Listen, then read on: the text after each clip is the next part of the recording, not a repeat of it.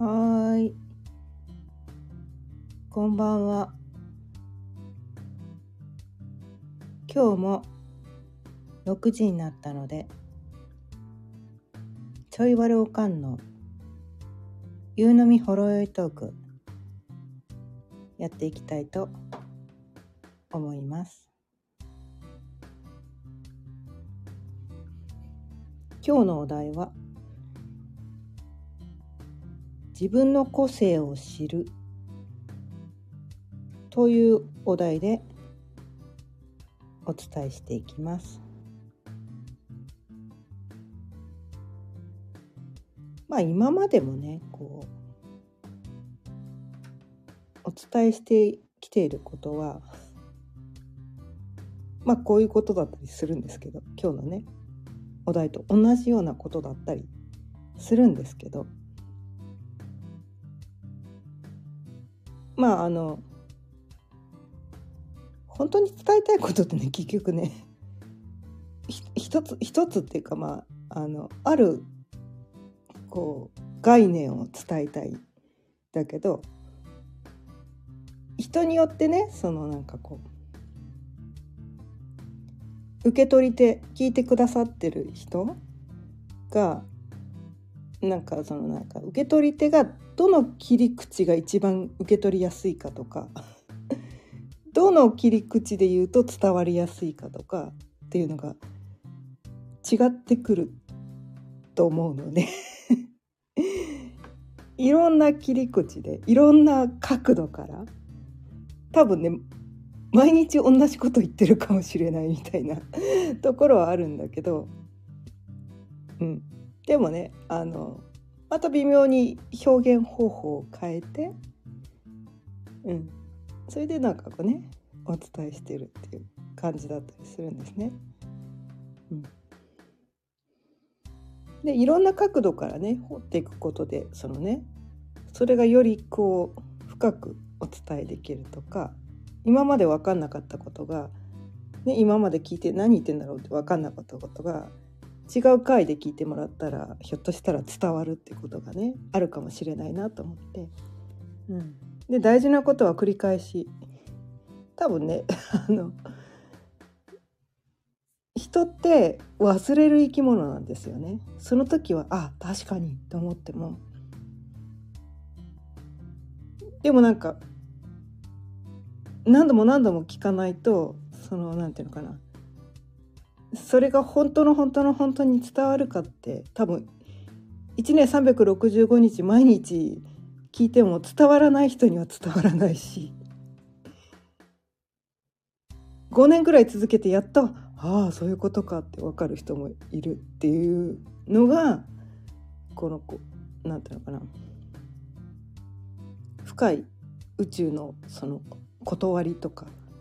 この世の真理みたいなことだと思うのでいろんな角度から 日々お伝えしています。で今日はねこの自分の個性を知るっていうことなんですね。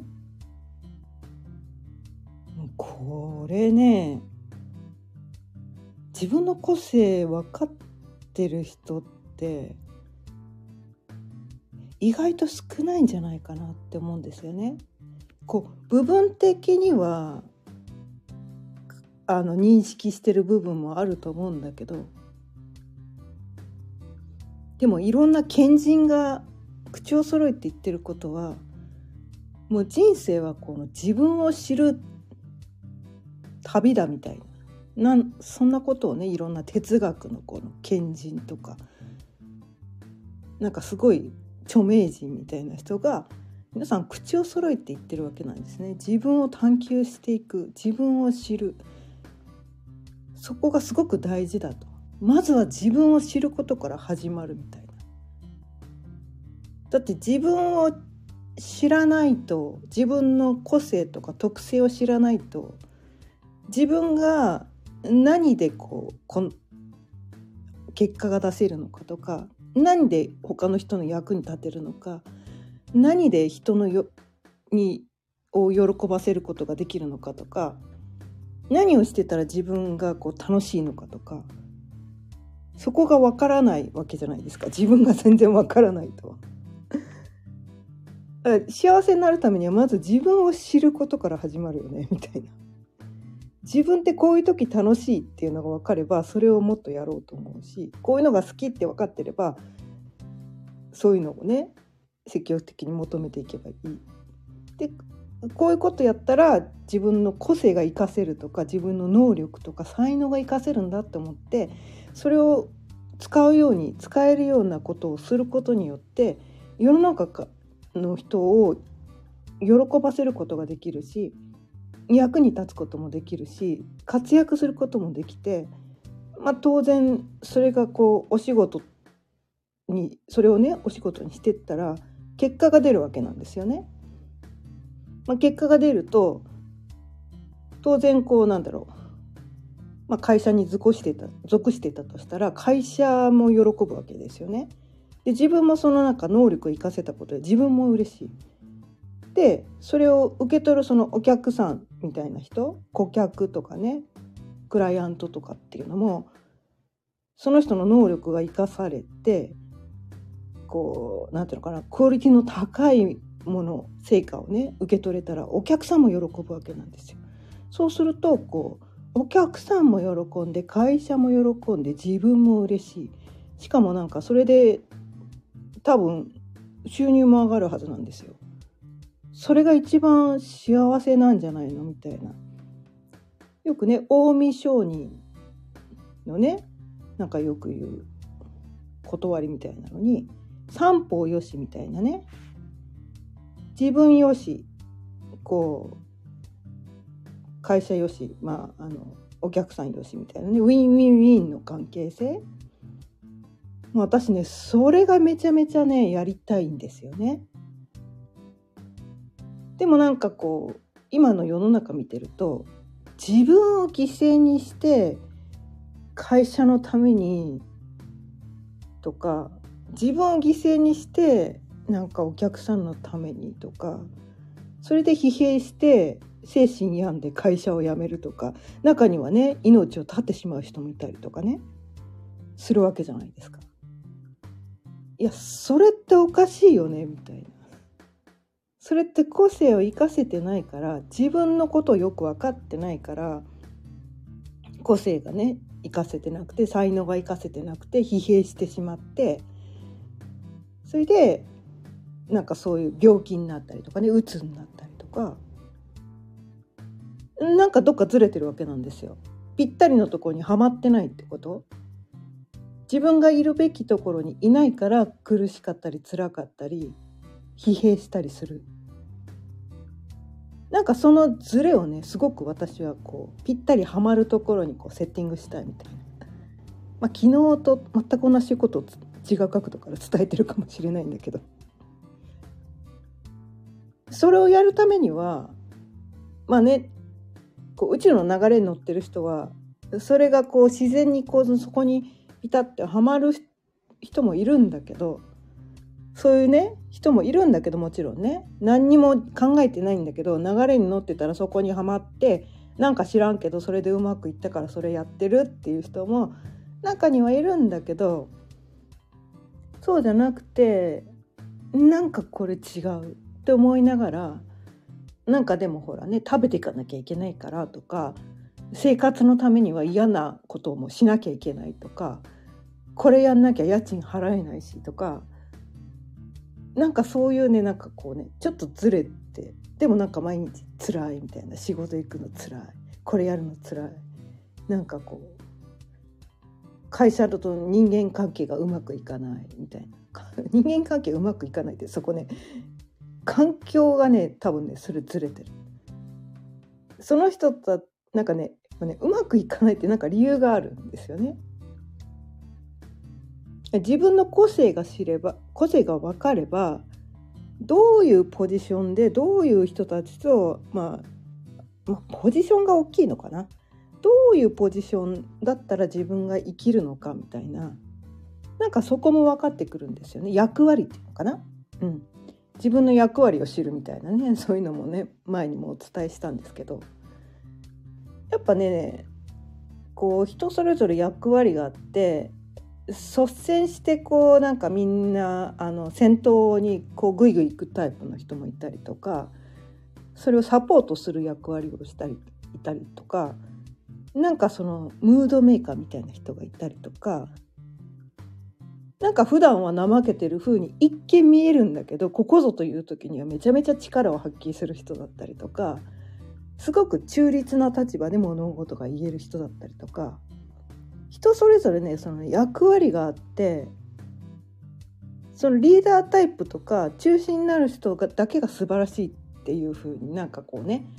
世の中の人って思いがちなんだけどそうじゃないみたいなそうじゃないんですよ。まあ、会社で言うとね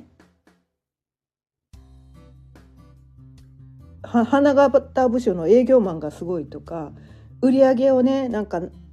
お客さんの契約を何千万も取ってきたって人がすごいとか思われがちなんだけど、まあ、確かにそれもすごいっちゃすごいんだけどでも営業マンって経理とかできなかったりする でも会社は経理の人もいないと回っていかないよねとかなんかその事務をねちゃんとしてくれる人がいないと、ま、回っていかないよねとか。あと人事の人がいないと会社ってそのねこう回っていかないよねとかなんかねやっぱりその役割分担っていうのがあってただ営業で生きるタイプの人が経理やってると多分うまくいかないの。で逆もしかり。なんかこう全然喋り人前で喋れませんとかんなんだろうこの商品の良さとかちなんか全然なんかこう探求しようと全く商品について興味ありません数字にしか興味ありませんって人が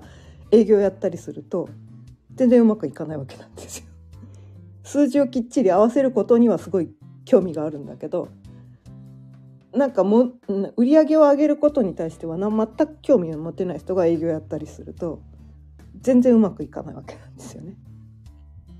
あと人のね個性を見抜いてあこの人はこのポジションに配置したら絶対生きるなって思ってる人が経理をやっても多分うまくいかないわけですよ。ね？数字にはその人は数字には強くなかったりすると。でも会社っていうのはその人の個性をちゃんと分かって配置する会社もあるかもしれないけどそうじゃない会社もいっぱいあってでその個性が生かせてないとなんか仕事でミスをたくさん頻発するわけなんですよね。だってそれ得意じゃないし全然そこに対して興味が持てない。ただ配属されたるから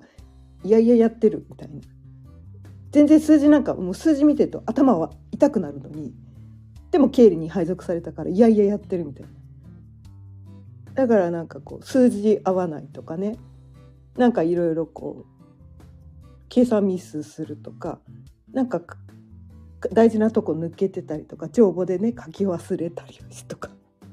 なんかそういうことしてうまくいかないみたいでそういう人って自分って何の能力もないって自分を責めてたりするんだけど その人ひょっとしたら人事に行ったらめちゃめちゃ才能を発揮するかもしれないんだけど人を見る目があったりとかね。でも数字を見る目はなかったりとかね。その個性自分の個性が分かってなかったり会社がねその会社が人事の人がその個性をねその人の個性を見抜けなかったりすると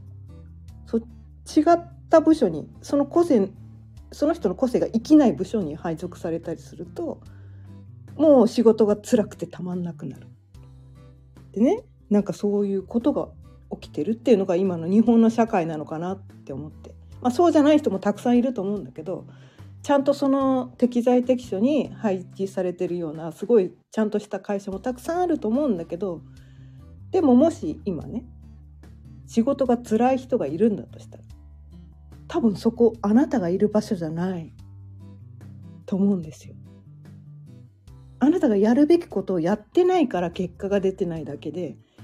結果が出てないとしたら結果を出てない自分を責めるんじゃなくて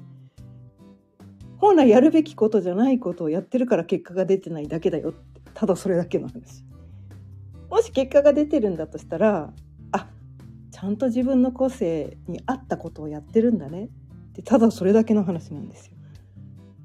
で世の中の人ってこう結果が出てる人がすごい人で結果が出てない人がダメな人だってそういうふうにして判断しがちなんだけどそうじゃない。全然そうじゃない。全ての人が適材適所にこう配置されれば全ての人が結果が出せるの。本当はみんなが結果が出せるんだけどそれが数字に現れてくることじゃないかもしれないけど適材適所に配置されたら皆さんが、ま、この世が一番うまく回っていくストレスがなく全ての人がこう何て言うのかな自分のやるべきこと得意なこと個性を生かした場所に配置できたら多分世の中がすごくスムーズに回ってってこうウィンウィンウィンっていうねその自分もやってて楽しくて幸せで会社もその業績が上がってまあね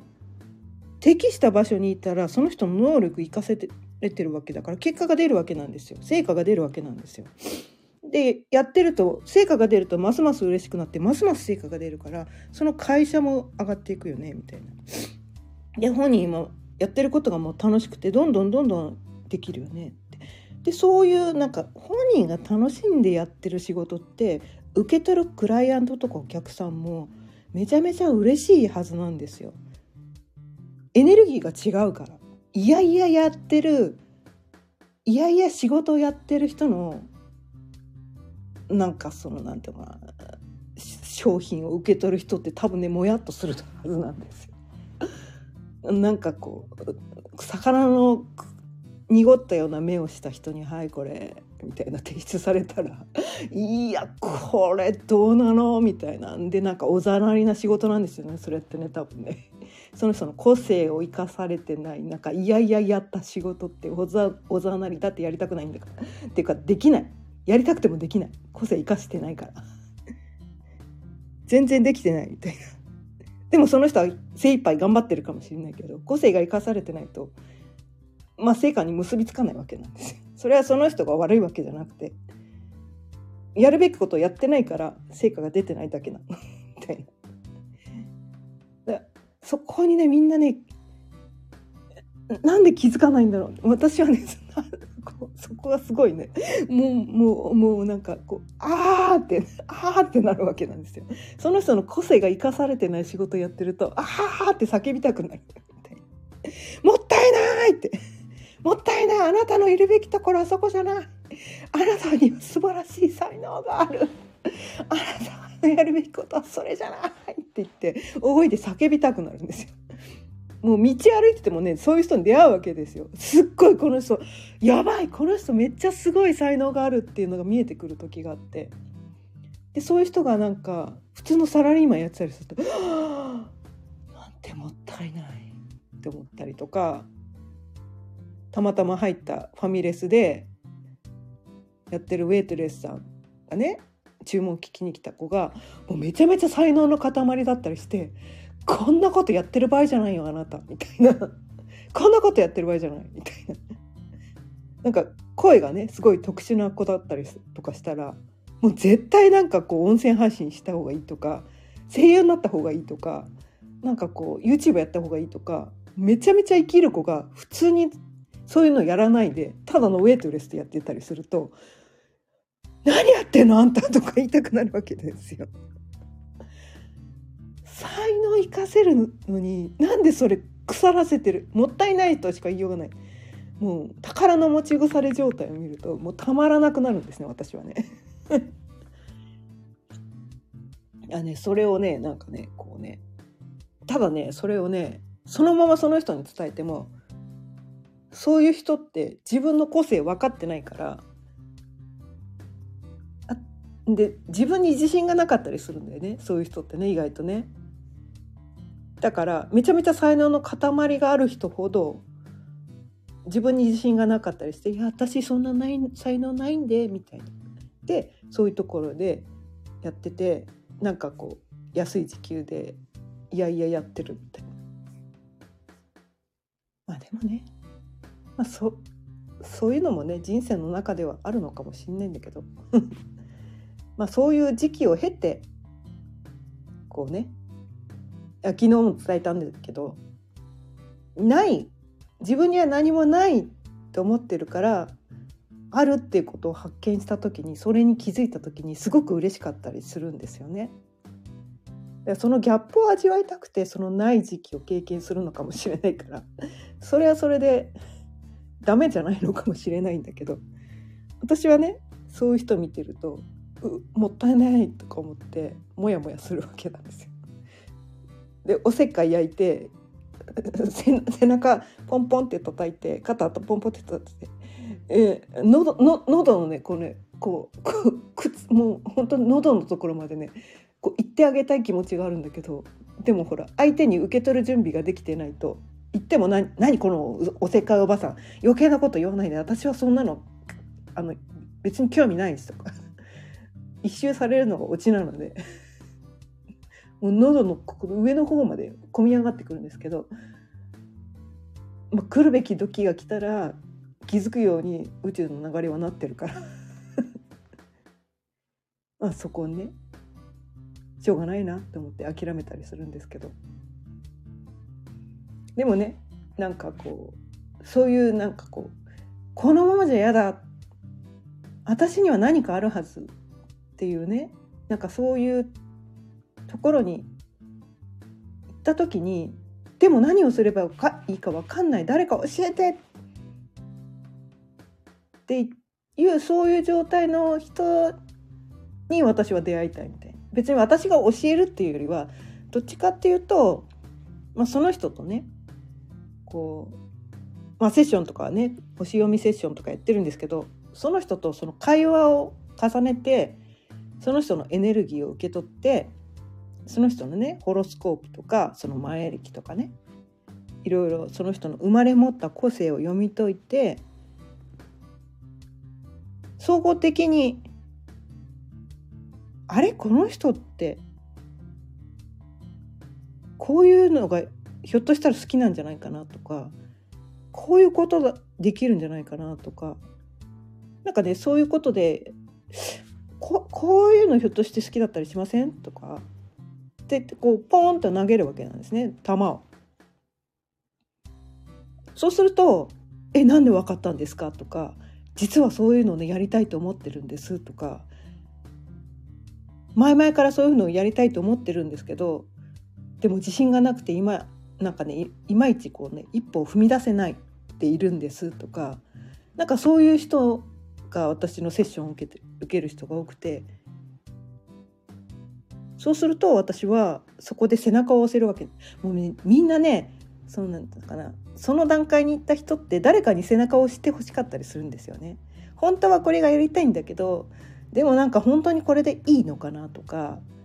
私にそんな才能って本当にあるのかなとかその最後の最後でこう一歩が踏み出せない人がいてそういう人が私のところに来てくれると私はその背中が押せるっていう人なんですね。でそれをすごくねやっていきたいんですよね。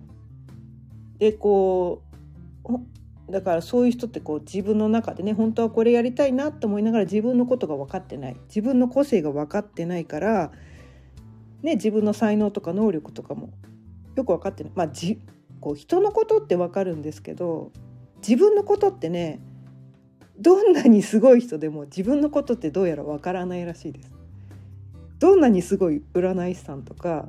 霊能力者でも人のことは分かっても皆さんね口を揃えて言うからのはあの自分のことだけは分からないらしいです。そうだからみんな占い師なのに他の人に占ってもらってるとかなんかメンターがいるとかなんか皆さんねなんかカウンセラーがいるとか なんかみんな自分のこと分かんないらしいんですよ。だからみんなねこういろんな客観的な意見っていうのかな自分のことはやっぱりこう客観的に見られないわけなんですよね。鏡に映した自分っていうのは見られても鏡の自分ってやっぱりまがいものなんですよね。本当の自分を見てるわけじゃないみたいな。自分って自分の全身って360度全身を自分は自分で見ることができないから自分がいつもどんな動きをしてるかとか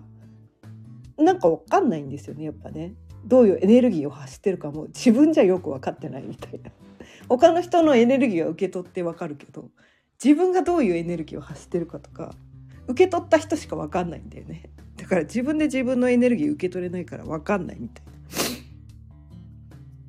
だからなんかこういうね占いとか前歴とか星読みとかいろんなツールを使ったりとかして自分を知るっていうのがねすごく大事で。でそのそういうのって占いっちゃ占いなんだけど自分の経験今まで生きてきた経験とかと照らし合わせてみるとびっくりするぐらいか確かにと一致することが多くてでその一致し全部が一致するわけじゃないんだけどその一致したところってきっとそれが自分の個性だったりすると思うんですよ。全部が一致するわけじゃないんですよね。でその一致したところを見て自分をね客観視していって自分をねこうで人の個性って一つだけじゃないから いっぱいあるからそのねいくつかの個性をねこうピックアップしてってそれをね結びつけてってじゃあ私はどうしたらこうね自分の個性を生かして生きられるのかどうしたら人の役に立てるのかとかどうしたらこの世の中を良くするために自分の個性を生かせるのかっていうふうに考えるとすごくねなんかね生きてて多分楽しいはずなんですよ。なんか綺麗事言ってるってひょっとしたら思われるかもしれないけど結局人って自分だけが楽しいだけじゃ楽しくない幸せになれないんじゃないかなと思って人を喜ばせたりとか人から感謝されたりとかして初めて本当に良かったって思えるのかなって思うんですよね。自己満足、まあ、自己満足から始めなきゃいけないんだけどまずは自分を満たして自分を喜ばせるところから始めなきゃいけないんだけどその先っていうのがあって自分を好きになって自分の個性を知って私このままありのまま生きればよかったんだっていうために自分を知るっていうそれがスタートラインなんだけど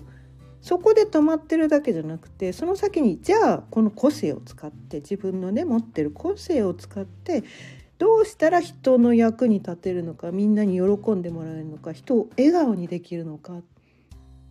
ね、人を幸せにどうしたらできるんだろうっていうふうにいけると幸せのねレベルが違うんですよやっぱり。やっぱりねなんだろうな自分がやったことで直接ありがとうって言われたことがある。み,、みんなあると思うんですけどね。皆さんあると思うんですけどその時の喜びって多分ねお金に換えられないと思うんですよ。何にもいらない 何にも中にはねもうお金いらないからあれただありがとうって言われたいとかね。ただ人の喜ぶ笑顔を見たいからやってるとかボランティアの人って多分そうなんですよね。ボランティアやる人ってみんなそうなんですよ。ただ相手の喜ぶ顔が見たいとか相手の笑顔が見たいとか相手にありがとうって言われたいからやるのかなみたいな。やっぱりね自分人ってほらねこう人の字まあ金八先生じゃないんですけど自分自己満足だけで終わってるとその幸せの度合いが低いすごく低い。うん。やっぱりね人と人やっぱりね人と人人から助けてもらうっていうのもすごく大事だし人の役に立つっていうのも大事。でそのねちょっと個性自分の個性を知るっていうのとはちょっと違う話になってきちゃうかもしれないんだけども自分がその人の人のこう役に立って人を笑顔にできたりとか人を幸せにできたりとか人から感謝されたりありがとうって言われたりとかするとめちゃめちゃ幸せだってことは他の人もそうだってことなんですよね。他の人もそうだってことなんですよ。ってことは自分が与えるのももちろん大事なんだけど与えてばっかりで一切受け取ろうとしない人もいるんですけどでも逆の立場になったら誰も与えみんなが与えるばっかりで誰も受け取ってくれない世の中って誰も幸せになれないんですよね。受け取ってくれる人がいて初めて与えることができるんですよ。ってことはこうねギブ精神が大事とか与えれ与えて与えて与えて与えて与えまくってくださいみたいなことを言う人がいるんだけどもちろん与えるのも大事なんだけど受け取るっていうのもすごくそれ大事なんですよね。与えるけど受け取りたくないって言ってたらそれはある意味半分の人しか幸せにできてないよねみたいな。だから半分受け取る与える半分受け取る半分どっちもだからバランスがすごく大事なのかなって思っててだから与える方でこう人を幸せにするっていうのも大事なんだけど受け取る方でも幸せにしてあげなきゃいけないみたいな。自分がねこう与えたことで相手に喜んでもらって相手に受け取ってもらって相手に感謝されて自分が幸せにしてもらったんだったらそれで自分が幸せになったんだとしたら自分も受け取る側に回って相手に笑顔を見せてあげたりとか相手に「ありがとう」って感謝したりとかそっちもやらなきゃいけないんですよね。結構ねなんかね片方しかやらない人って結構いるのかなと思っててすごくなんかね両方すごく大事なのかなと思っててで個性を知るとねそのねできることとできないことっていうのが分かってくるからその自分のできることで与えていくでできないことは受け取るでそのできることできないことっていうのが明確になる自分の個性を知ることでそこのバランスが取れてくるわけなんですよ。できないこといっぱいあるよねそれはできる人にお任せしてそこを受け取っていけばいいよね。でやってもらってもうほんとこれできないんだけどなんかやってくれてありがとうって感謝すればいいんですよね。まあ、そういう意味でもね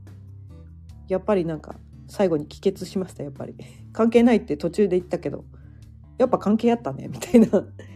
自分の個性を知ってできることできないこと得意なこと不得意なことそこを明確にすることによって与える与えることができることに対しては与える。受け取るべきのところは受け取る。それをねできるようになって初めて世の中ってこううまく回っていくのかなって。思っていますそんな感じで今日も30分過ぎたのでこの辺りで終わりにしようと思うと思います今日も聞いていただいてありがとうございました。毎日夕方6時からだいたい30分ぐらいその日のテーマを決めていろいろお伝えしています。また聞いていただいたら嬉しいです。それではまた明日。さようなら。